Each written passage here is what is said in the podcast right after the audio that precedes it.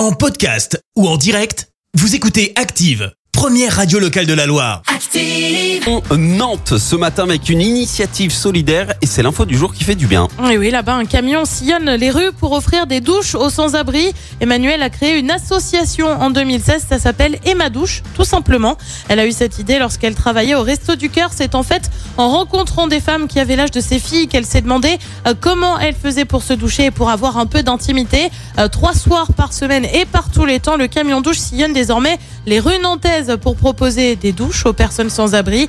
L'hygiène, c'est la dignité selon elle. Une bonne douche chaude, des produits d'hygiène à disposition et du café. Voilà ce que propose l'association pour ces personnes qui vivent dans la rue. Merci. Vous avez écouté Active Radio, la première radio locale de la Loire. Active.